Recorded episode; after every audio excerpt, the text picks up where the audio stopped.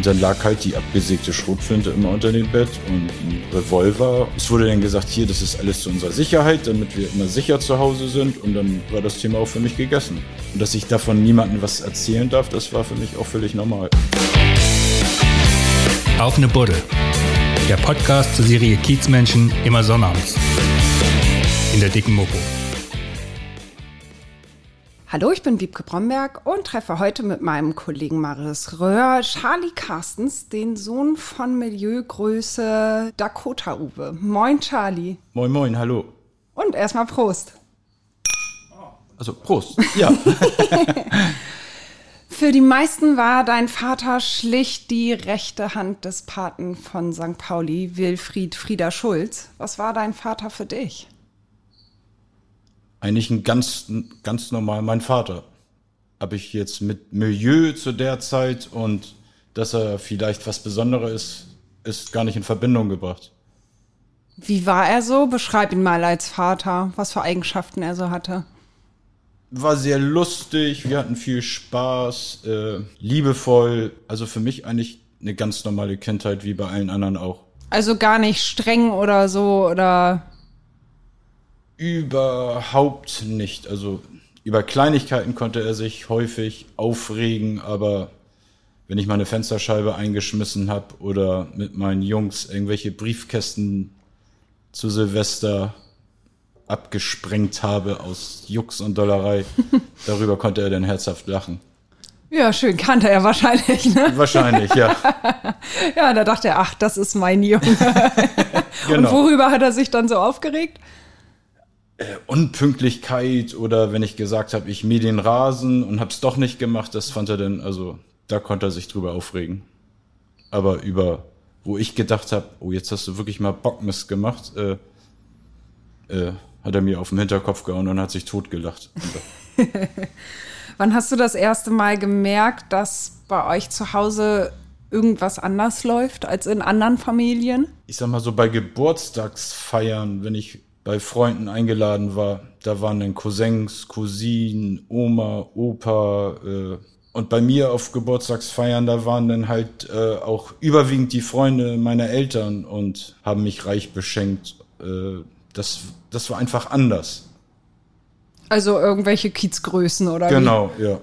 Also dann war Frieda Schulz da und hat dir einen Schein in die Hand gedrückt oder wie lief das ab? Beschreib ja, mal. Ja, genau. Ich habe dann eine, eine Luftpistole geschenkt bekommen oder einer hat mir sogar mal Handschellen mitgebracht und fanden das irre komisch und äh, ein Sack Pistazien von den persischen Freunden. Äh, es war einfach anders und äh, meine Freunde, die auf meiner Geburtstagsfeier waren, die fanden das auch irgendwie alles super toll und der eine kam dann an, hat mir ein riesiges Indianerzelt mitgebracht und die haben gedacht, was ist da denn los? Aber für mich war es halt immer völlig normal.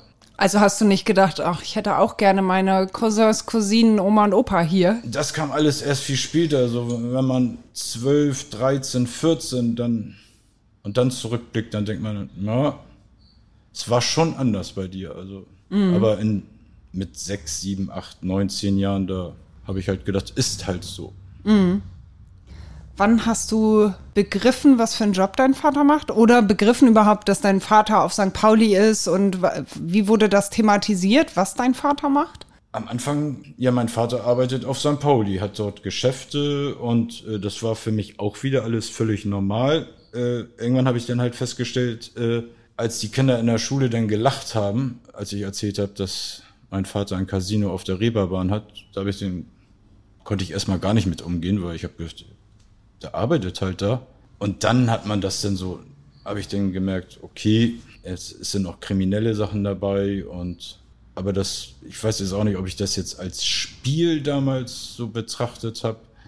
Ich wusste ja immer, dass wir Waffen zu Hause haben, dass Karten manipuliert wurden.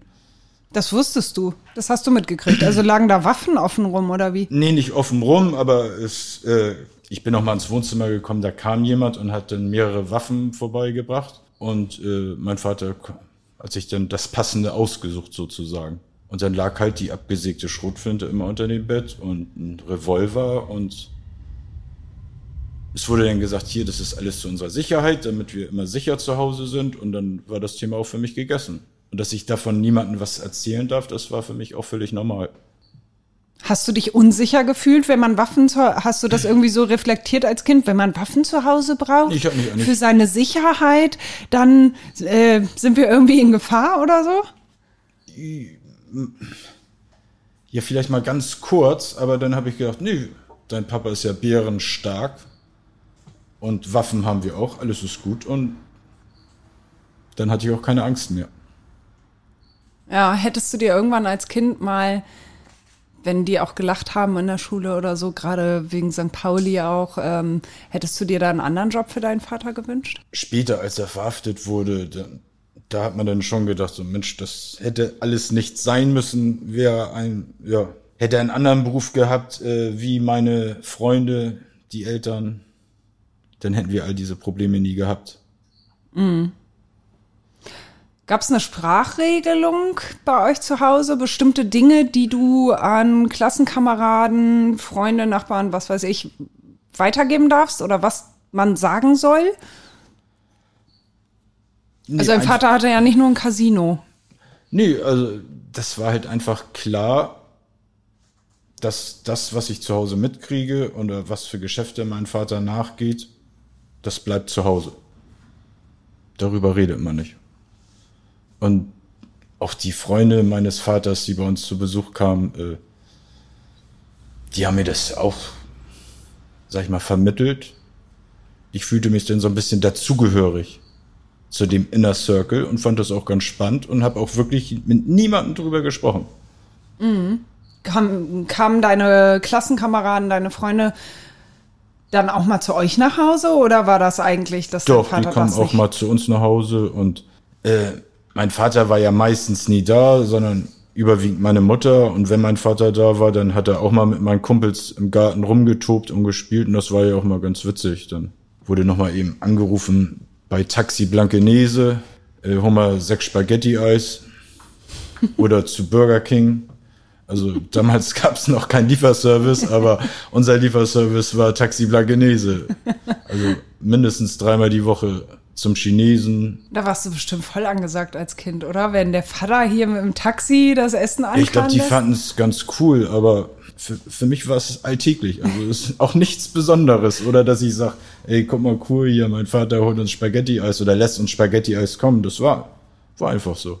Ja, ja, dazu muss man sagen, du bist ja wirklich sehr behütet und in guter Gegend aufgewachsen, in einer Villa in Blankenese, ne? Habt ihr gelebt? Ja, ich sag mal, es war die hässlichste Villa in der Straße. und aber äh, ja, völlig wohlbehütet und doch, kann man schon sagen. Inwiefern hast du als Kind den Kiez erlebt? Hast du den überhaupt erlebt? Oder ähm, warst du da außen vor? Ja, ich bin natürlich oft mit meiner Mutter, wenn jetzt Hamburger Dom war, dann sind wir natürlich auch dann äh, bis zur Reeperbahn gefahren, haben meine Pateneltern besucht, die hatten damals ein Restaurant auf der Reeperbahn oder sind nochmal zu anderen Freunden gegangen, die eine Kneipe auf St. Pauli hatten. Und dann geht man da natürlich als Kind auch links und weiß ja schon, dass es sich da um Sex handelt. Heute sind ja, ja nur noch Casinos und Wodka-Bomben, Kiosse, aber damals war es ja wirklich noch so Piepshow, Piepshow, Sexshop, Sexshop. Dann kam das Restaurant meiner Pateneltern und meine Mutter hat mir dann auch manchmal, weiß ich noch, so die Augen kurz so ein bisschen zugehalten. Wie war das für dich? Also ich kann mir vorstellen, wenn man da so als kleiner Junge drüber rennt, dass einem das total peinlich ist, oder? Nee, eigentlich gar nicht, weil auch äh, viele Portiers, die standen ja auch damals noch tagsüber vor der Tür, haben dann meine Mutter begrüßt und jeder hat mich natürlich überschwänglich begrüßt. Ah, hier ist der Sohn von Dakota. Und dann haben sie meistens noch mal gepfiffen und gerufen. Dann kamen noch drei, vier Leute und ach Mensch, bist du groß geworden. Und wenn ich im Restaurant saß, dann hieß es dann immer, hier ist der Sohn von Dakota. Und wildfremde Menschen begrüßten mich, steckten mir mal ein Zwanni zu. Und ich fand das immer nett und witzig. Ja, da warst du so richtig auf dem Präsentierteller, ne? Ja, genau, ja. Du hast ja gerade schon gesagt, du hast auch Milieugrößen kennengelernt, auch bei euch zu Hause. Wen hast du da so erlebt? Und was für Situationen erinnerst du da mit denen? es war immer lustig. Also auch, ich weiß auch noch so Silvesterpartys, Da waren auch mal Freunde bei uns und da weiß ich auch noch einmal, äh, mein Vater hat immer vor unserem Haus hatten wir, glaube ich, so eine acht Meter hohe oder zehn Meter hohe Tanne. Und die hat mein Vater dann immer mit bunten Lichtern zu Weihnachten bestücken lassen. Da kam dann die Freiwillige Feuerwehr vorbei, haben ein paar Mark gekriegt von meinem Vater und dann mussten sie die riesige Girlande da reinhängen. Also wir hatten den größten Weihnachtsbaum in der ganzen Straße. Und Silvester hat dann auch ein Freund von meinem Vater dann bei uns auf der Terrasse gesagt, hier Charlie, komm mal, jetzt schießen wir mal ein bisschen. Und dann haben wir dann immer mit seiner scharfen Waffe auf die Kugeln, äh, auf die Lichter angelegt oben in dem Baum und ich fand das irre witzig, aber mein ja, Vater war mhm. da überhaupt nicht begeistert und hat ihn dann erstmal gesagt, bist du nicht ganz dicht, du kannst doch hier nicht auf die Lichter schießen. Und naja, also wenn man das jetzt mal so rückblickend betrachtet, ja. du als Vater fändest das bestimmt auch nicht lustig, oder? Nein, natürlich nicht, aber ich fand es natürlich als, weiß ich nicht, Neunjähriger irre komisch. Ja, aber ich kann das schon verstehen, aber ich dass man das als heute Eltern auch nicht witzig finden, wenn mein Sohn das machen müsste. Nein. Wie haben sich ähm, so Kollegen oder Freunde deines Vaters äh, verhalten? Wilfried Schulz oder Ringo Klemm waren ja sicher auch mal öfter bei dir. Gab es da auch mal Stress oder war das immer nur alles IT? Nein, das war immer total freundschaftlich, witzig, nett. Äh, wenn Wilfried zum Beispiel so, war ja auch sehr, sehr häufig da äh, der hat sich immer einen riesen Spaß gemacht. Der kam meistens dann abends so gegen, weiß ich nicht, acht vielleicht, wenn es im Winter, wenn es schon ein bisschen dunkel war, dann hat er sich durch den Vorgarten geschlichen und hat er mit der Faust gegen die Terrassentür geschlagen und hat geschrien, aufmachen Polizei! Und mein Vater sprang hoch und hat einen Schreck gekriegt und da dachten wir, ach, Wilfried, der Idiot. Und fand er dann irre komisch. Okay. Ja. Aber war das da, irgendwann kam ja auch die Erkenntnis wahrscheinlich bei dir, was die beruflich, beruflich in Anführungsstrichen mal, was die äh, so treiben. Ja, das, das wusste ich ja, denn, ja, das wusste ich denn ja auch, wenn, wenn die sich dann manchmal nachmittags äh, bei meinem Vater getroffen haben, wenn sie dann wieder, wenn ein großes Rennen in Baden-Baden war oder ja, große Pferderennen, Boxveranstaltung, da wird denn ja auch immer ein sogenannter Zock heißt das Milieu, glaube ich, gemacht. Irgendwo in einem Hotel oder in einer Bar. Da treffen sich dann reiche, bekannte Persönlichkeiten, Banditen.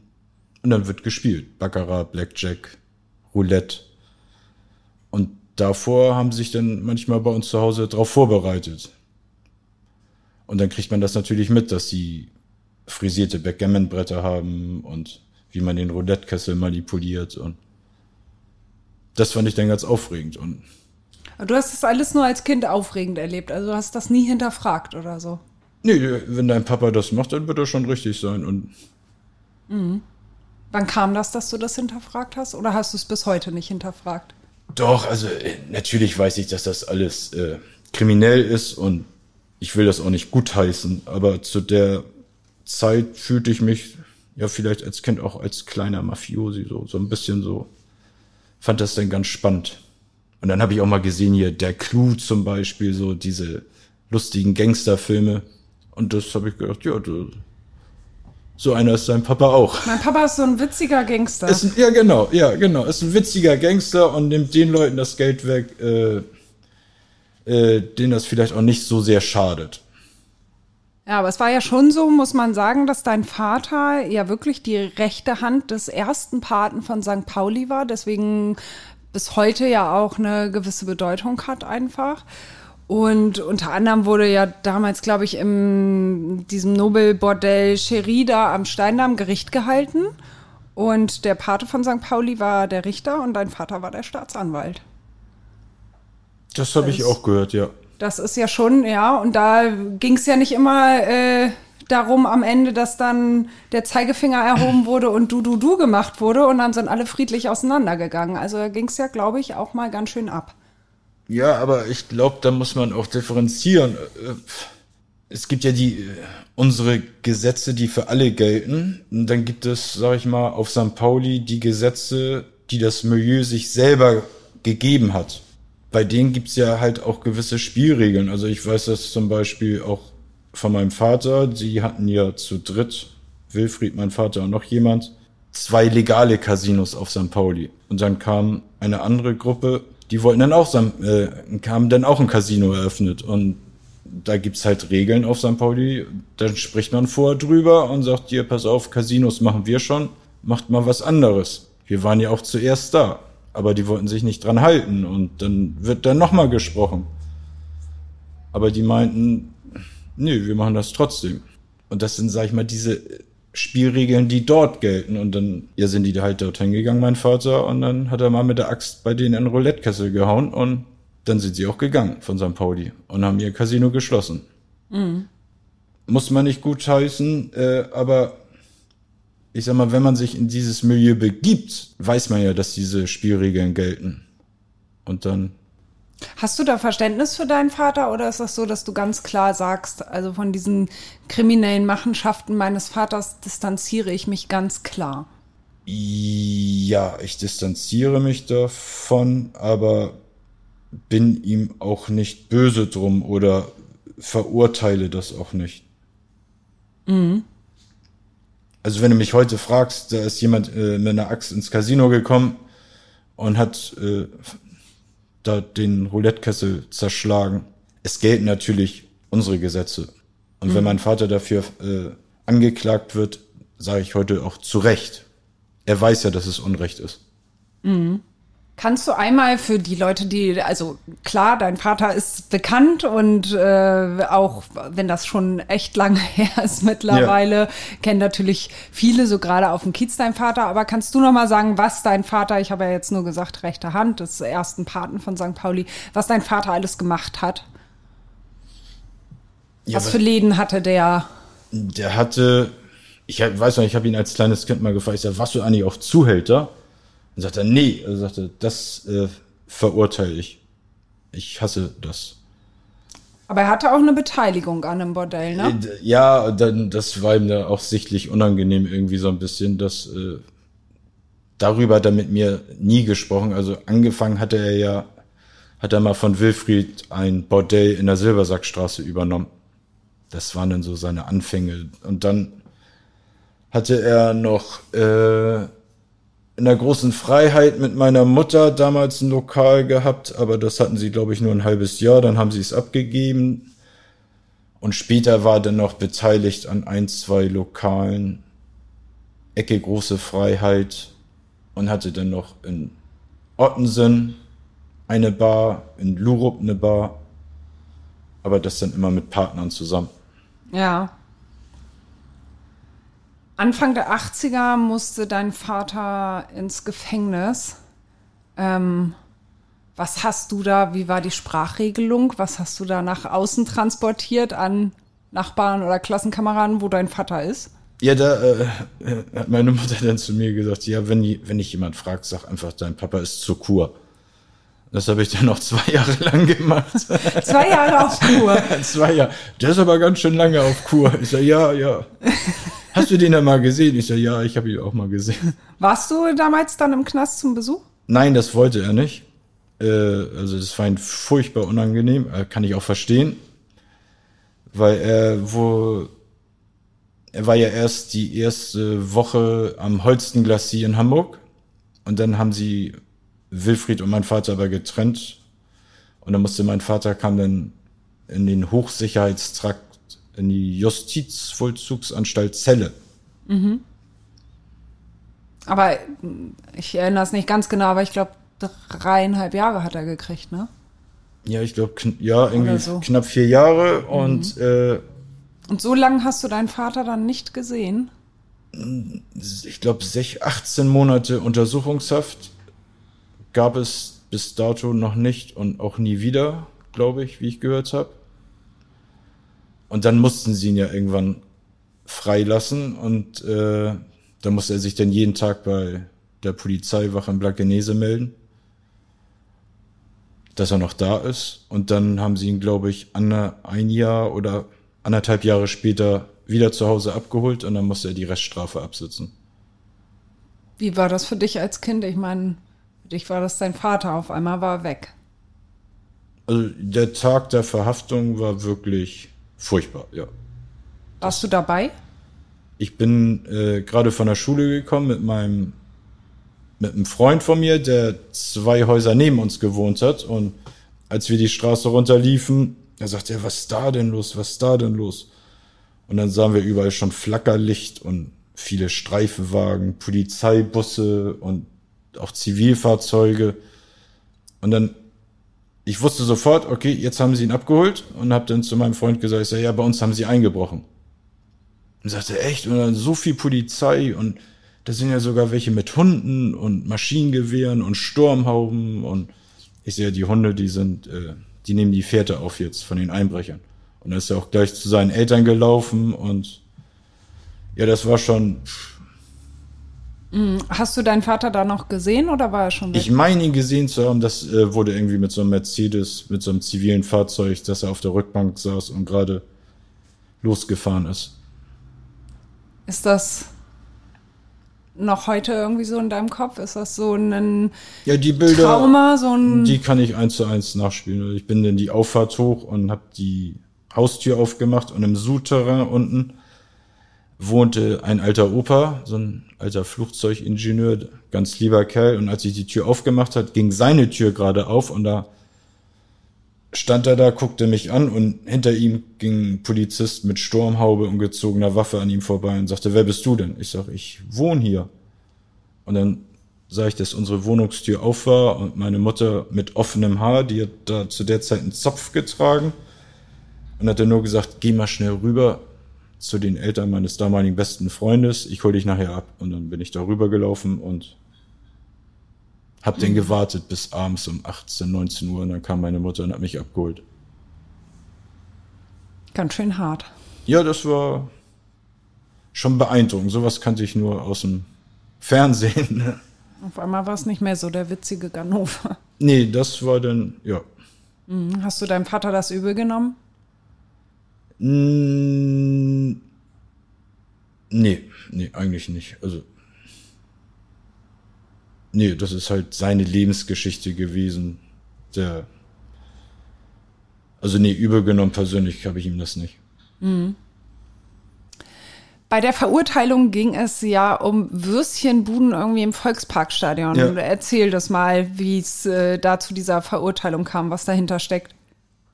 Ja, was, äh, Ursprünglich war das ja der Schlag gegen die organisierte Kriminalität. Das wurde ja auch ganz groß angekündigt.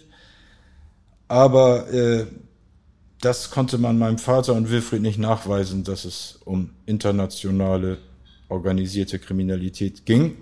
Und letzten Endes blieb es denn ja, glaube ich, nur noch bei, konnte man Wilfried irgendwie Steuerhinterziehung und einen gefälschten Bootsführerschein nachweisen und meinem Vater halt Bestechung im Zuge dieser Imbiss im Volksparkstadion.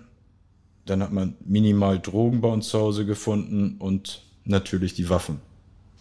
Mhm. Also es ging darum, dein Vater wollte irgendwie Würstchenbuden im Volksparkstadion. Genau, der eröffnen. war mit Freunden da immer im Volksparkstadion und wollten sich ein Fußballspiel angucken. Und ist mein Vater da zu einem Imbissstand gegangen, hat gesagt, gib mir mal hier ein paar Wasser, ein paar Biere und sechs Würstchen. Und haben sie ihm das alles so hingeklatscht und der Senf und alles und dann sagte, ja, haben Sie vielleicht mal äh, paar Servierten für mich? Und dann hat der Typ zu meinem Vater gesagt, ja, äh, wir sind ja nicht in vier Jahreszeiten. Und dann hat er sich so drüber aufgeregt, dass das so unprofessionell und also lieblos alles gemacht wurde und hat dann die Idee gekriegt während des Spiels, also das kann man besser, schöner machen und vor allem kann man damit auch viel Geld verdienen. Und dann hat er das Projekt angefangen. Und er hat mir aber auch erzählt, dass er sich dann auch ganz ordnungsgemäß beworben hat. Aber der Zuständige in der Behörde hat auch meinem Vater gesagt, also die wollen viele haben, die Konzession. Und vielleicht kann man da ja auch ein bisschen dran mitverdienen. Und dann musste mein Vater den dann bestechen und dann wollte er noch mehr Geld haben, dann musste er ihn nochmal bestechen und irgendwann sagte er dann, ja, also da muss, einer muss dann noch mit unterzeichnen im Bezirksamt Altona und der möchte auch gerne noch ein bisschen was haben. Ja, es ging da aber, glaube ich, auch um eine Geldübergabe im Landhaus Scherrer, ne? die die Polizei ja, äh, mitbegleitet hat. Ja, ja, sozusagen. da wohnen wir ja schon. Wir wurden ja, glaube ich, zwei Jahre, bevor mein Vater verhaftet wurde, schon observiert. Das wusste mein Vater auch, aber der, das war irgendwie ein Regierungsdirektor oder so, der ging dann nach dem Essen im Scherrer mit meinem Vater auf den Parkplatz und hat dann auf der Motorhaube sein Geld nachgezählt und das war dann ein bisschen unglücklich, ja. Das war dann schon offensichtlich. Ja. Ne? Ja, ja, ein bisschen zu sehr. Ja. Ähm, du hast, um endlich mal jetzt auf dein Buch zu kommen, du hast kürzlich gemeinsam mit dem Journalisten und Autoren Harald Stutte das Buch Der Kleine von Dakota Uwe vorgestellt. Warum wolltest du ein Buch über deine Kindheit schreiben?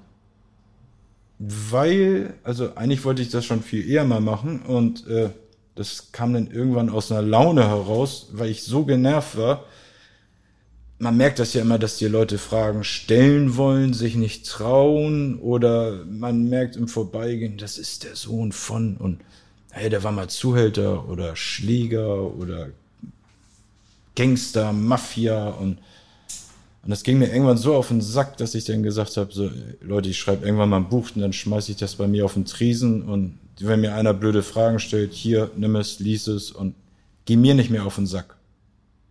Also eigentlich als Befreiung gedacht. Genau, ja. Ist das so, wenn man der Sohn einer solchen Milieugröße ist, dass das das Leben bestimmt auch? Also dein Leben bestimmt hat? Ja, das ist, äh, ja, es ist schon äh, auch wirklich teilweise anstrengend. Es kommen immer mal wieder irgendwelche Gäste nach nunmehr über, weiß ich nicht, 20 Jahren, 25 Jahren hier rein und erzählen irgendwelche Räuberpistolen, wo ich selber ganz genau weiß, ah, kannte mein Vater den gar nicht oder Vollidiot irgendwelche, ja. Äh, also man wird immer wieder mit dem Thema konfrontiert oder wenn ich mal über die Reeperbahn gehe und treffe irgendjemanden von damals, dann halt, hör mal, das ist der Sohn von Dakota und hier und da und also man muss sich schon, also sein Leben lang irgendwie rechtfertigen. Und das wolltest du damit jetzt dem Ganzen ein Ende setzen, ja? Ja, ich hoffe, das klappt, aber. jetzt gerade sorgst du damit aber eher für Wirbel. Ja, habe ich auch schon gemerkt. Eigentlich geht dich nochmal jetzt wieder nach hinten los. Geht der Plan nicht so richtig ja, auf. Stimmt. ja, aber ach, das beruhigt sich auch dann irgendwann wieder. Ich hoffe. Ja, jetzt gerade hier hat's ja geklopft und da stand ein Gast vor der Tür, der dein Buch haben wollte. Das ist dir unangenehm, oder? Ja, furchtbar. Weil der wollte das auch gerne signiert haben. Noch viel schlimmer. ja, aber damit hättest du doch rechnen können, wenn du ein Buch schreibst, oder? Ja, ich wusste nicht, dass es äh, solche Dimensionen hat. Also. Freut dich das nicht auch? Es weiß ich noch nicht genau. Also, morgens freue ich mich, nachmittags denke ich wieder, hättest es mal sein gelassen und am nächsten Tag freue ich mich wieder. Also frag mich denn in einem halben Jahr nochmal. okay. War das eigentlich irgendwann ein Thema, weil du ja schon sehr, sehr liebevoll auch von deinem Vater sprichst und er ja offensichtlich auch äh, wirklich diese Vaterrolle für dich eingenommen hat und auch einen gewissen Vorbildcharakter hatte. War das irgendwann mal Thema für dich, in seine Fußstapfen zu treten? Nee. Ja. Ich habe ja ein, zwei kenne ich ja noch, auch auf St. Pauli. Ich kenne auch vielleicht den einen oder anderen, der auch so ein bisschen in dieses Milieu gegangen ist. Mit 14, 15, also ich durfte ja eigentlich auch nie nach St. Pauli. Also ich hatte ja von meinem Vater St. Pauli Verbot eigentlich. Und aber, aber meine Freunde aus den Elbvororten, die wollten natürlich nach St. Pauli und dann bin ich dann auch manchmal mitgegangen. Also Hat Vater das mitgekriegt? Ja, ich weiß bis heute nicht wie. Äh, ich habe zweimal beim Danmark Snack Reeperbahn die Bahntreppe hoch, hab mir einen Hotdog geholt. Meine Freunde sind dann mal ins Top Ten gegangen. Ich habe gesagt, nee, ich warte draußen. Ja, wieso? Nein, ich warte draußen. Hab mir dann eine Stunde draußen vor der Tür die Zeit vertrieben und am nächsten Morgen sagte mein Vater, und wo wart ihr? Was habt ihr gemacht? Ich sag, ja, wir waren im, im Trinity. Und, oh, in der Stadt. Ja, ich so, ja. Und dann? Ich so, ja, dann äh, sind wir nach Hause, nach Blankenese und haben noch im Kaffee Mello was getrunken. Also bist gleich direkt nach Hause gefahren. Ich so, ja. Was, du warst nicht nochmal irgendwie auf der Reeperbahn? Ich so, nö, äh, so. ah doch, sei ich, äh, hast du einen Hotdog gegessen? Oh, nee. Ich so, ah, ja, stimmt, ja, ja, ja. Also das wusste er dann sofort, ja? Zweimal. Ich weiß bis heute nicht, Ja, woher. Wieso, ja der Kleine weshalb. von Dakota Uwe ist da und isst einen Hotdog. Ja, dann sind wir- dann Ärger? Nee, Das nicht. nee.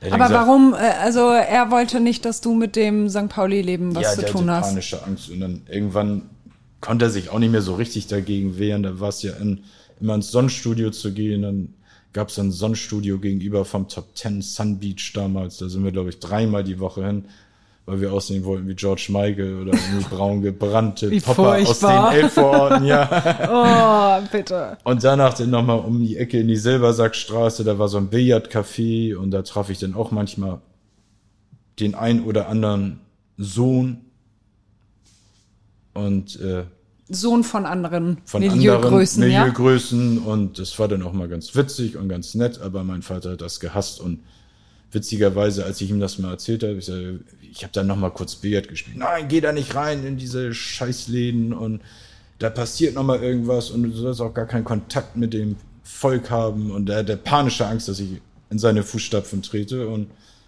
ja, und dann irgendwie einen Tag vor habe ich Billard gespielt und am nächsten Tag ist da einer reingekommen mit einer abgesägten Schrotflinte und hat da einen vom Tresen weggeschossen. Ja, Und da hat mein Vater wieder gesagt, siehst du, siehst du, was habe ich dir gesagt? Da, es. Was hätte sein, dein Vater, hat er mal irgendwann geäußert, was er sich für dich gewünscht hätte? Äh, Beruflich? nö, der hat eigentlich. Äh, ja, ich wollte dann ja unbedingt Koch werden, bin ich auch geworden und äh, also du hast eine ja. Ausbildung zum Koch Genau, gemacht. ja. Wo denn? im Landhaus Dill damals, das war, hat, hatte das Landhaus Dill noch einen Stern. Da ist jetzt heute das kleine Jakob drin. Und dann habe ich noch im Fischereihafenrestaurant, also äh, das letzte Dreivierteljahr habe ich dann im Fischereihafenrestaurant meine Ausbildung beendet. Und da dann auch noch ein bisschen gearbeitet. Das war eine schöne Zeit. Dein Vater hat sich ja am 1. Juli 98 in seinem Geländewagen das Leben genommen. Da warst du 27 Jahre alt. Wie hast du deinen Vater in der Zeit vor diesem Suizid erlebt?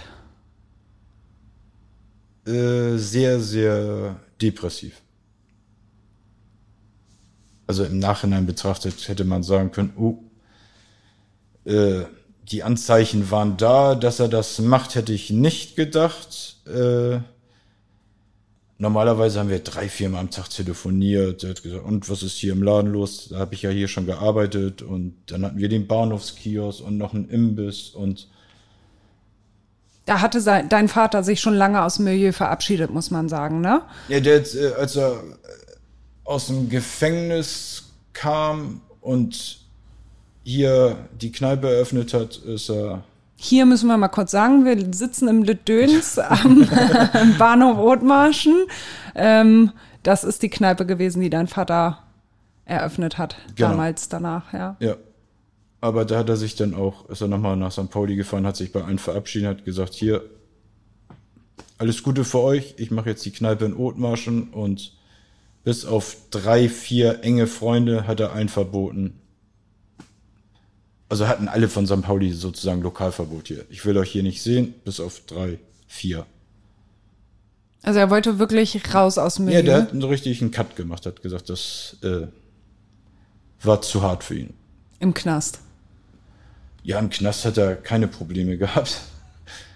Äh, zwangsläufig, weil er ja einen gewissen Namen hat. Aber äh, die Zeit weggesperrt zu werden, sag ich mal, und von der Familie getrennt zu sein, das hat sehr an ihm genagt. Okay, dann ist er ausgestiegen, hat ja halt das Lütdöns gemacht und noch andere Genau. Läden ja auch außerhalb des Kiezes. Und dann in der Zeit vor dem Suizid hast du ihn als sehr depressiv schon erlebt, ja? Ja, völlig zurückgezogen. Und die normalerweise war sehr viel hier in seinem, in seinem Ledöns und dann war auch mal Abende gar nicht da. Manchmal spielt er dann drei Tage gar nicht hier, was völlig untypisch ist für ihn. Also normalerweise immer, was ist hier los, wer ist da, stimmen die Umsätze und äh, also da konnte man schon sehen, dass er sich sehr zurückgezogen hat. War dann auch, äh, ich habe dann mit seinem Arzt gesprochen noch nach seinem Tod und der hat auch gesagt, dass er auch sehr hohen äh, Diabetes hatte. Und wenn man dann eh schon depressiv ist und wird das wohl noch irgendwie mit Diabetes unterstützt und äh, Gab's dafür dem ging es nicht gut. Ja, gab es dafür einen Auslöser für diese Depression? Er war ja, glaube ich, auch sehr krank, ne? Der hatte ja ein Jahr vorher oder so. Ja, er hatte auch irgendwie einen Herzinfarkt Einen Herzanfall, gehabt. ne? Ja, Ja. genau. Und ich glaube, weil er eigentlich der große, ja, der, ich habe ja auch als Kind gesagt, der, der ist unkaputtbar. Das ist eine Maschine.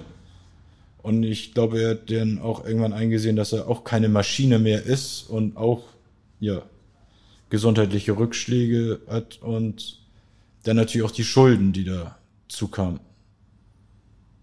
Durch die Läden, die Sch Ja, Schulden? die, die sind natürlich auch teurer geworden, als er gedacht hat. Und dann drückte dann irgendwann der Schuldenberg und ich glaube, da kam das eine zum anderen. Wie hast du von dem Selbstmord erfahren damals? Ja, meine Mutter rief an, dass da ein Abschiedsbrief zu Hause liegt und äh, ein Tag später äh, rief dann die Kripo bei mir an und hat mir das dann am Telefon mitgeteilt, dass sie meinen Vater tot aufgefunden haben auf dem Feldweg. Hm, Hast du diesen Abschiedsbrief jemals gelesen? Oder dieses, dein Vater hat ja kurz vor seinem Tod noch eine Sprachnachricht aufgenommen auf ein Diktiergerät. Nee, das hat meine Mutter dann, die ist dann ja umgezogen und hatte einen kleinen Safe, da war das alles drin und dann wurde bei meiner Mutter eingebrochen und der Safe wurde mitgenommen. Also meine Mutter hat sich die Sprachnachricht angehört, ich noch nicht. Wollte ich auch erstmal noch nicht und äh, dann war es zu spät. Und diesen Brief hast du auch nicht Nee, gesehen. Wie ging es danach für dich und deine Mutter weiter? ja, das war dann ein großes Chaos. Äh, viele Anwälte, Berater und äh, da musste man gucken, wie man das alles jetzt weiter bewerkstelligt. Und ja auch nach wie vor einen Riesenhaufen Schulden, ne? Ja, aber das Erbe haben wir sozusagen ausgeschlagen und damit hatten wir natürlich dann auch die Schulden nicht übernommen. Aber du hast dann das Döns übernommen. Bist jetzt, Ja. glaube ich, seit 32 Jahren, 31? Wie lang? Nee, äh, Wie lang ist das hier?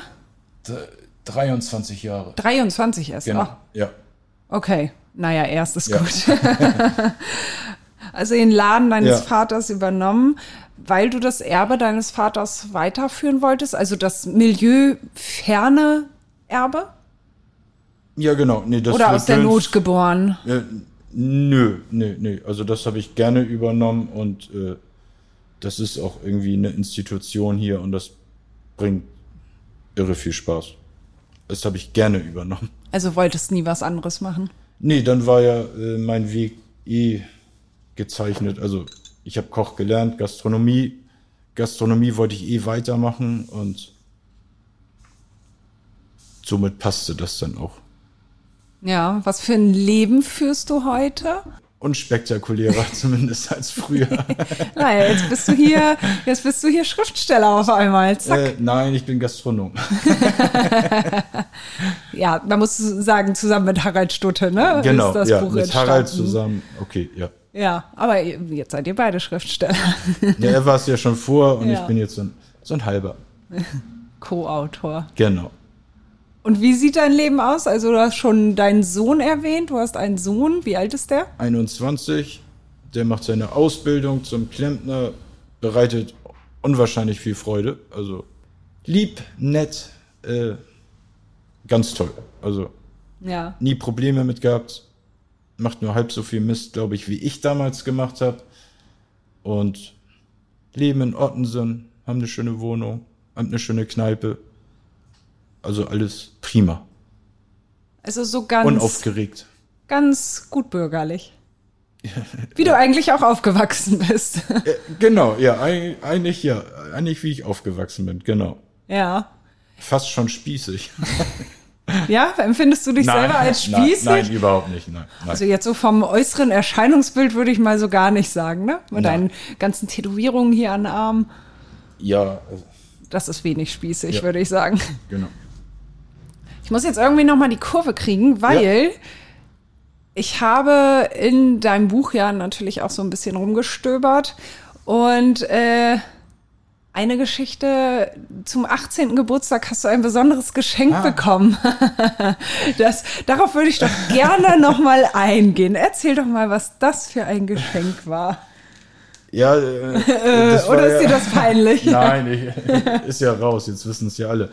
Äh, ich habe ja immer zu, zu Weihnachten gab es immer einen 1000 Mark Schein, weil äh, am Anfang haben meine Eltern versucht, mir immer Geschenke zu machen und auch Klamotten und das ist immer ekel, furchtbar, nein. Und dann habe ich gesagt, schenk mir bitte Geld, ich kaufe mir selber Klamotten. Und dann zum Geburtstag gab es dann immer 500 Mark Schein und dann bin ich in die Stadt zum Shoppen gegangen mit Freunden. 500 Mark und zu Weihnachten 1000?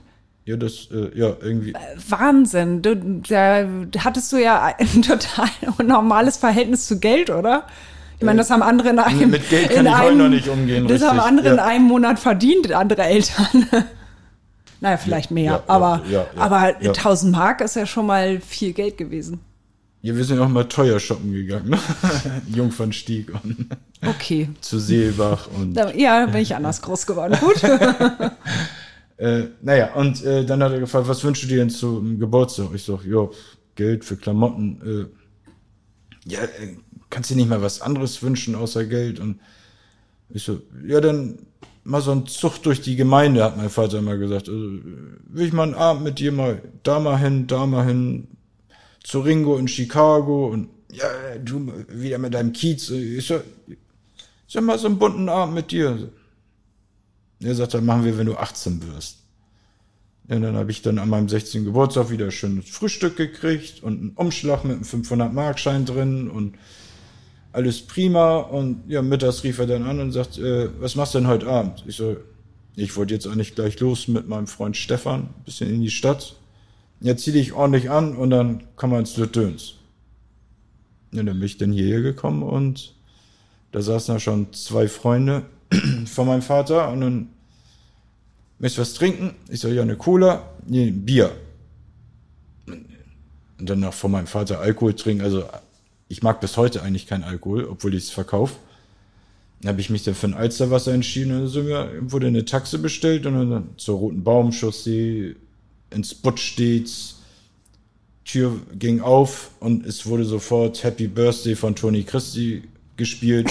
Das Personal stand Spalier, die Gäste standen Spalier. Ich wurde wieder Kronprinz begrüßt. Dann sind wir ins äh, HSV Bierbrunnen, hieß das damals, auch Roten Baumchaussee. Tür ging auf, alle standen Spalier. Happy Birthday von Stevie Wonder. Äh, ja, immer hier der Sohn von Dakota und blablabla, 16 und blablabla. Ja, und dann irgendwann rüber dann mit der Taxi nach Mit St. 16 Pauli. war das. Das ja. war dein 16. Also. Ja, dann sind wir dann in Chicago. Da wurde ich dann auch nochmal hochgelebt und die Jungs da alle haben mir gratuliert. Ringo äh, war leider zu dem Zeitpunkt nicht da, sonst hätte er mir sicherlich auch gratuliert.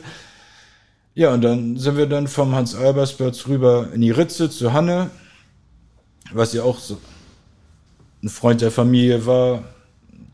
Da wurde dann wieder Happy Birthday gespielt und dann sagte Hanne, komm, wir gehen mal rüber.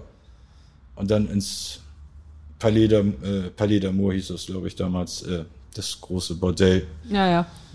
Und das war mir, oh, da, da habe ich, kriege ich jetzt noch Schweißausbrüche, mir war das so peinlich. Und mein Vater habe ich nur gesehen, wie er Hanne ganz böse angeguckt hat und dann hat er gesagt, jetzt hör mal auf, hier, nur mal rübergehen, gucken hier, Mann, der Junge ist 16 und dann sind wir da rüber alle. Und im ersten Stock, da gab es dann auch so eine, eine Bar, wo äh, von den Wirtschaftern und Jungs, die da saßen, mit dem Fenster in den Hof, wo die ganzen Damen standen und dann kamen natürlich auch ein paar Damen hoch, haben sich rechts und links neben mich gesetzt und dann hat mein Vater gesagt, ja, dann, äh, hast, hast schon eine Keule bestellt? Und ich denke, was ist eine Keule? Ja, ja, bestell mal eine Keule für die Mädels. Und dann musste ich dann eine Flasche Champagner bestellen und die waren dann auch alle ganz lieb zu mir und dann Hanne dann immer, geh mal hoch mit einer. Und dann hat mein Vater das mitgekriegt und hat dann Hanne erstmal zur Sau gemacht. Bist du nicht ganz dicht? Der Junge ist 16 und äh, gucken ja, aber, ne? Und dann hat Hanne zu mir gesagt, äh, ganz leise, Angebot steht, ne? Komm jederzeit vorbei, hat Hanne dir geschenkt. Ja, habe ich dann damals den Fehler gemacht, das meinem damaligen besten Freund oder erzählt. Und der war natürlich ganz aufgeregt und der wollte unbedingt mit. Unbedingt, unbedingt. Und mir war das so peinlich. Und das sind immer, wenn wir bei Sun Beach waren, im Sonnenstudio, was ja nun gegenüber war, lass uns rübergehen, lass uns rübergehen. Und ich sag, nein, sag ich, du kannst da gerne hin, bestell Hanne einen schönen Gruß. Sag, du löst den Gutschein für mich ein. Und ja, es ging dann über ein halbes Jahr so. Und irgendwann bin ich dann eingeknickt. Ah ja. Und dann habe ich zu ihm gesagt, aber du gehst auch mit. Ja, ja, natürlich, ich, ich gehe auch mit nach oben. Dann, ich dann sind wir dann darüber und oh, das, oh, das war so peinlich. Ist das dir immer noch peinlich, ja, oh, oder? Ich kriege jetzt schon wieder einen heißen Kopf. ja, dann sind wir dann da rein und äh, Sascha, der Geschäftsführer, Charlie, mein Junge, wie geht's dir? Ich so, ja, gut. Und ich so, ja, gib mal eine Cola. Hier, dein Freund, ja. Geh mal hinten auf den Hof, Hanne sitzt da auch. Und die hinten auf dem Parkplatz, die Ritze seiner Hintertür. Und da saßen dann im Sommer, saßen die Jungs dann immer draußen, so Hanne und viele andere, die was zu sagen haben, sag ich mal, auf St. Pauli. Ja, dann musste ich dann natürlich hinten raus und ich habe immer noch gedacht, also ich mache das nicht, aber dann kam ich dann raus hinten auf dem Parkplatz und ich sag Hallo Hanne und dann, oh mein Junge, und dann hat er gleich, hör mal, das ist vom Dakota der Sohn. Und dann stand natürlich alle auf und da war dann, weiß ich da, der Frankfurter Heinrich und der Münchner Peter, wie die alle hießen. Und dann, ja, und Mensch, und toll, und dut, dut, dut, dut, dut. Und jeder erzählte erstmal einen Schwank, den er mit meinem Vater erlebt hat. Und dann sagte Hanne, ja, äh, willst du, willst du einen Gutschein einlösen, ne? Schön ficken gehen. Und ich so, oh, ja, ja, komm. Und dann nahm er mich gleich an die Hand und äh, ich wusste gar nicht, wie mir geschah. Und so, hier, was mit deinem Freund, will er auch ficken? Und dann sagte mein Freund Stefan auf einmal, nee, nee, ich bleib hier, ich trinke eh mein Alsterwasser aus. ja, da hast du selber Schuld. Und dann, ja. Da musstest du alleine. Da musste ich alleine. Oh, war das peinlich. Ja, und dann sind wir dann da Hast rüber. du dir ein Mädel ausgesucht oder hat Hanne das für dich ausgesucht? Nee, das habe ich dann schon gemacht. Nein, das war wirklich also volles Klischee. Rein da rüber und dann standen die ja da unten alle in diesem riesig, in dieser Halle. Und dann hat er wirklich, äh, zweimal in die Hände geklatscht. Und äh, hier einmal Parade und da haben sich alle in die Reihe gestellt. Und wie beim Fahnenappell bin ich da miteinander abgelaufen, die Mädels, also wie furchtbar. Und jeder hat sich mir vorgestellt, haben vielleicht auch gedacht, oh, endlich mal kein versoffener, alter, fettbäuchiger, jetzt kommt mal ein kleiner, kleiner süßer Junge vorbei. Genau, so ein ganz unerfahrener. Ja, ja. War das dein erstes Mal? Äh, nicht ganz. Nein, nicht nein, ganz, nein, also nein. Ich hatte zum Glück vorher schon mal. Einen. also war. Im Buch steht das erste Mal, aber äh, äh, es war fast. Ist ja das voll gelogen. Ja, ja. Ja, ja also, verkauft nun, sich besser. Genau, ja, ja. Aha, okay. Und irgendwas war auch mit einer geplanten Entführung oder sowas?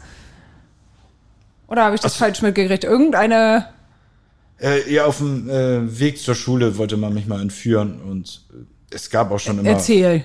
Also ab und das an gab es auch mal Drohanrufe bei uns zu Hause und von irgendwelchen Leuten, die vielleicht ja nicht mal so gut zu sprechen waren auf meinen Vater. Und ja, da bin ich dann morgens halt, äh, das war in der ersten Klasse, glaube ich noch, oder ja, zur Schule getapert mit meinem kleinen Ranzen. Und äh, bei uns äh, die Straße Bockhorst, die Kronprinzenstraße trifft auf unsere Straße sozusagen in seiner Kurve. Ja, da bin ich dann halt gerade hochgelatscht und auf einmal schoss so ein kleiner Wagen auf unsere Straße, die Beifahrertür ging auf, ein Typ hing, glaube ich, noch mit einem Bein bei sich im Auto, packte mich am Ranzen und wollte mich immer ins Auto zerren. Aber weil ich konnte mich ganz gut bewegen. Damals habe ich vielleicht schon Judo gemacht und äh, konnte mich losstrampeln, hab geschrien und mich losreißen und äh, bin dann wie von einer Tarantel gestochen wieder nach Hause gelaufen. Meine Mutter war gerade auf der Terrasse, sah mich schon kommen und ich so, Mama, Mama, Mama, da wollen mich welche entführen.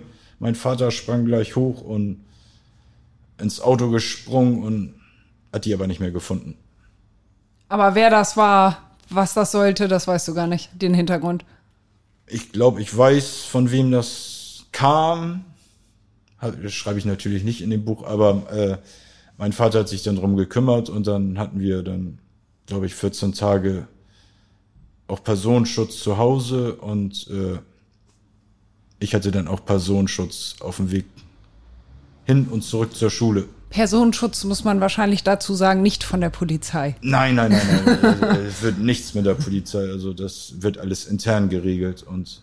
Ja, bei Personenschutz denkt man an äh, Polizei in erster nee, da stand Linie. Dann halt immer mal, ist einer neben mir hergefahren und vorweggefahren, hatte mich immer im Schirm und wenn ich aus der Schule kam, da stand dann auch mal eine Corvette, mal ein Mercedes und Wie haben hast dann drauf das geachtet, erklärt? dass ich wieder. Ich habe es gar nicht erzählt.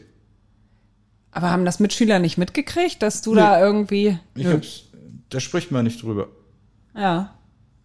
Aber. Ich fand ich, das schon ganz cool, dass ich, äh, aber ich. Äh, aber ich stelle mir das auch relativ hart vor, so ein, wirklich, wenn man auch feste Freundschaften hat, da so eine klare Linie fahren zu müssen und das als Kind schon so zu lernen, sich nicht offenbaren zu können. Weil ich meine, eine versuchte Entführung ist ja was, was als Kind etwas mit einem macht und vielleicht möchte da man da mit Freunden drüber reden. Das finde ich schon ganz schön krass, oder? Ich hatte einen engen Freund und mit dem habe ich immer so ein bisschen was gesprochen und den habe ich immer so ein bisschen das erzählt, was ich meine erzählen zu können, ohne dass es im Zweifelsfall meinem Vater schaden könnte. So. Aber war das nicht auch hart für dich? Irgendwie immer überlegen zu müssen, was darf ich jetzt erzählen, was nicht. Also. Ja, ich musste. Äh, anstrengend war es höchstens mal, wenn Besuch kam oder wenn mich Freunde besucht haben, dann musste ich immer noch mal gucken, irgendwie nicht, dass die Opiumpfeife gerade dampft im Wohnzimmer oder. das wusste ich aber, dass ich vorher gucke. okay, also das war schon völlig klar, dass du da ja, ein Auge drauf hast wahrscheinlich ist es so mit in den Erziehungsprozess von klein auf an eingeflossen, dass es für mich Normalität war. Mhm. Gab es noch mehr so Situationen wie äh, 16. Geburtstagsgeschenk oder Entführung, die sehr prägend waren? Ja, ich bin mal mit meinem Vater durch Pöseldorf gegangen und äh, äh, wollten wir in so eine Kinderboutique. Da hat mein Vater mir drei fürchterliche Lederjacken gekauft. Eine grün-schwarze, eine weiß-schwarze und eine rot-schwarze. Irgendwie.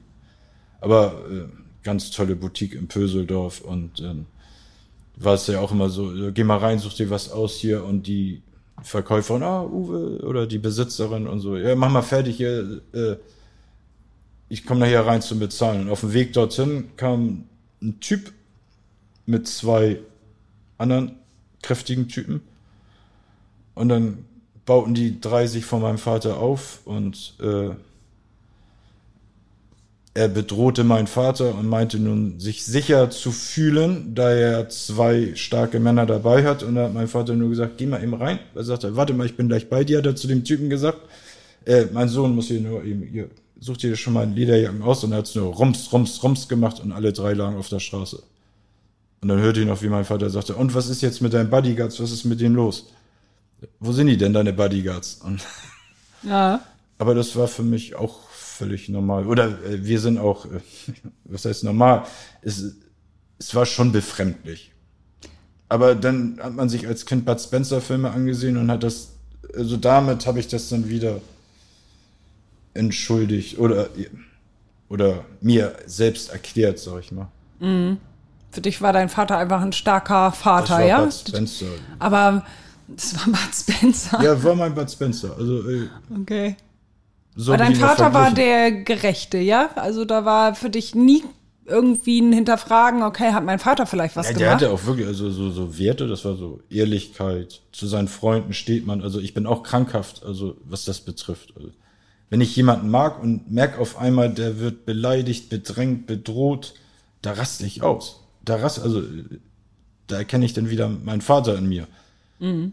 Mich kannst du beleidigen, sagen, Charlie, du bist ein Penner, äh, du bist hässlich. Äh, das interessiert mich gar nicht. Aber wie man beleidigt meine Freunde oder Familie, dann ist von 0 auf 100, also das habe ich zwei, dreimal hier in der Kneipe gehabt und äh, die Gäste haben gesagt, das ist nicht Charlie. Mhm. Da raste ich, also.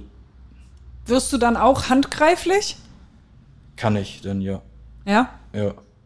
Und dein also, Vater? Äh, nein, also aber ich hau nicht gleich sofort zu. Also bei meinem Vater hat's ja gleich gekracht. Also, ich bin mit meinem Vater über den Fischmarkt gegangen.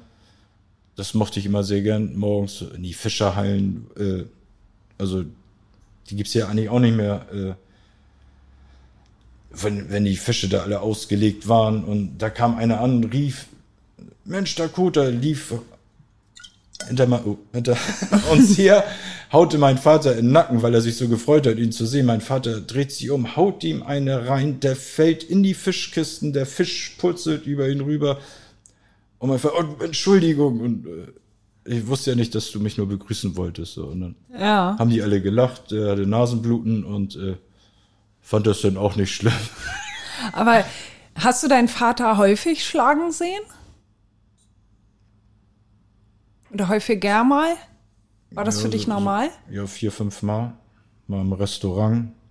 Aber es, ich muss ganz ehrlich sagen, er hatte jedes Mal recht. Also es war jetzt nicht so, der war immer zuvorkommt, der war großzügig, der war, also den haben wirklich auch alle gemacht. Wenn wir ins Restaurant gekommen sind, dann, okay, der Tisch wurde sofort freigemacht. Manchmal saßen sogar Leute da und haben gesagt, oh, Entschuldigung, äh, ich habe vergessen, äh, weil das der Lieblingstisch von meinem Vater war und aber der war immer freundlich, großzügig und auch sehr höflich. Also nicht jetzt, dass man denkt, da kommt jetzt der Pate von St. Pauli oder der Gangster. Der hat sich auch nicht so, ich meine, er hatte eine Aura, aber er hat, er hat das nicht gelebt nach außen hin. Mhm. Ich stelle mir vor, dass, also ich habe meinen Vater nie schlagen sehen, hat er auch, glaube ich, nie. Ja. Und äh, Ja. ich stelle mir das schon beängstigend vor, hätte ich äh, meinen Vater schlagen sehen. Ich fand es auch Das- beängstigend. Also in dem Moment fand ich das schrecklich. Ich hab, weiß auch, dass ich mal geweint habe und das, aber eigentlich nur, weil ich Angst um ihn hatte. Also, aber ähm, und fand das dann auch erschreckend, wenn die anderen dann da blutend lagen oder, aber ich sag mal, nach einem Tag war das dann wieder vorbei. Also, aber die Situation als solches war schon befremdlich. Ja. Aber ist das was, was du irgendwie dann für dich in der Erziehung deines Kindes ganz anders gemacht hast? Weiß ich nicht. Mein Sohn hat sie noch nie geschlagen, glaube ich zumindest. Und, aber der hat erschreckend viel von meinem Vater. Er sieht fast genauso aus. Er hat die gleiche Körpersprache. Äh, Es ist, äh, also einmal kam mir auch die Tränen, äh, da war ich in der Küche am Kochen und mein Sohn kommt rein, sagte irgendwas zu mir. Ich habe geantwortet, drehe mich um, er verließ wieder den Raum und ich habe gedacht, oh Gott, das ist sein Vater. Das war ganz schrecklich. Also das. Hm, Aber er hat alle dein- positiven Aspekte von ihm. Ja, vermisst du deinen Vater noch? Ja, manchmal schon, ja. Wie verhält es sich eigentlich mit deinem Namen? Weil äh, ich glaube, deine Mutter hat dich ja Christian genannt, ne? Oder? Ich, ich glaube, dass äh, meine Eltern haben sich gemeinsam für Christian entschieden gehabt. Ja. Und aber du wurdest dann äh, Uwe genannt? Lange auch, ne? In der Schule? Und jetzt bist du Charlie, wie kommt das alles? ja, ich, äh, als ich auf die Welt gekommen bin, äh, meine Mutter war irgendwie ein, zwei Tage im Krankenhaus, lag in den Wehen. Mein Vater war noch geschäftlich in Berlin unterwegs und war am Feiern. Und als ich auf die Welt gekommen bin, äh, war auch noch in Berlin und hat dann dort erstmal äh, 24 Stunden meine Geburt gefeiert. Wozu man sagen muss, dass das früher nicht unnormal war, ne? Also die Männer durften ja bei der Geburt gar nicht dabei Ja, genau, sein. ja. Also Ja, die- äh, das- ich, ja. war, ich war dabei bei der Geburt meines Sohnes. Ja, und äh, dann kam er dann irgendwann aus Berlin zurück ins Krankenhaus, sah mich, so wurde es mir berichtet, an dem, an dem Kinderbettchen hing das Schildchen Christian. mein Vater riss das ab, die Schwester sagte, das geht nicht, was machen Sie da? Er sagte, äh, bestimmst du, wie mein Sohn heißt, hat er zu der Schwester gesagt. Der heißt Uwe, aber der heißt doch Christian. Wenn ich dir sage, der heißt Uwe, heißt er Uwe. Und dann, ja. Dann wurde warst du schnell Uwe. äh, aus Christian Uwe. Also ein Tag oder zwei Tage hieß ich Christian, dann Uwe. Und warum heißt du jetzt Charlie? Hast du dir den Namen selbst gegeben? Wolltest du nicht Ja. Uwe sein? Ich wollte nicht mehr Uwe sein. Ich wollte vor allem nicht Uwilein, klein Uwi sein. Uwi, Uwi, Uwilein. Das ging mir so auf den Keks, weil ich bin natürlich als Kind immer zu Hause ans Telefon gegangen. Und es klingelte ja häufig das Telefon bei uns zu Hause. Und dann immer, ach, Uwilein. Und Mensch, der kleine Uwi. Ist denn der große Uwe auch da? Und ich denke mal, wie große Uwe, kleine Uwe, nee, ist doof. Und dann habe ich mich dann dazu entschlossen, mich einfach Charlie fand ich witzig. Das hat aber keinen Hintergrund. Nee, weiß ich, ich habe ja Fandst früher du einfach auch so, gut. Äh, ja, Charlie Chaplin Filme, so Western von gestern. Ich denke, Charlie ist cool. Ich ne- nenne mich Charlie. Und irgendwann haben dann meine Eltern mich dann Charlie genannt, dann die besten Freunde und dann hat sich das verselbstständigt. Und jetzt heiße ich bis heute Charlie. Ja. Und jetzt aber auf deinem Buch, ich guck gerade, Linse gerade auf äh, das Cover, da steht aber Uwe. Uwe Ja, Carstens. ja, das ist das, Das- äh, Formelle. Das war klar, ja, Ja. dass da Uwe steht. Ja. Dann wünsche ich dir viel Erfolg mit deinem Buch, dass du den auch ein bisschen genießen kannst, den Erfolg.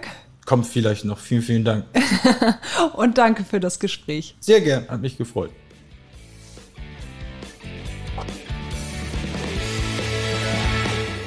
So, nun noch einmal Werbung in eigener Sache. Hamburg Freihaus testen Sie die Mopo als digitale Zeitung. Fünf Wochen für nur 5 Euro. Jetzt bestellen unter www.mopo.de-testen.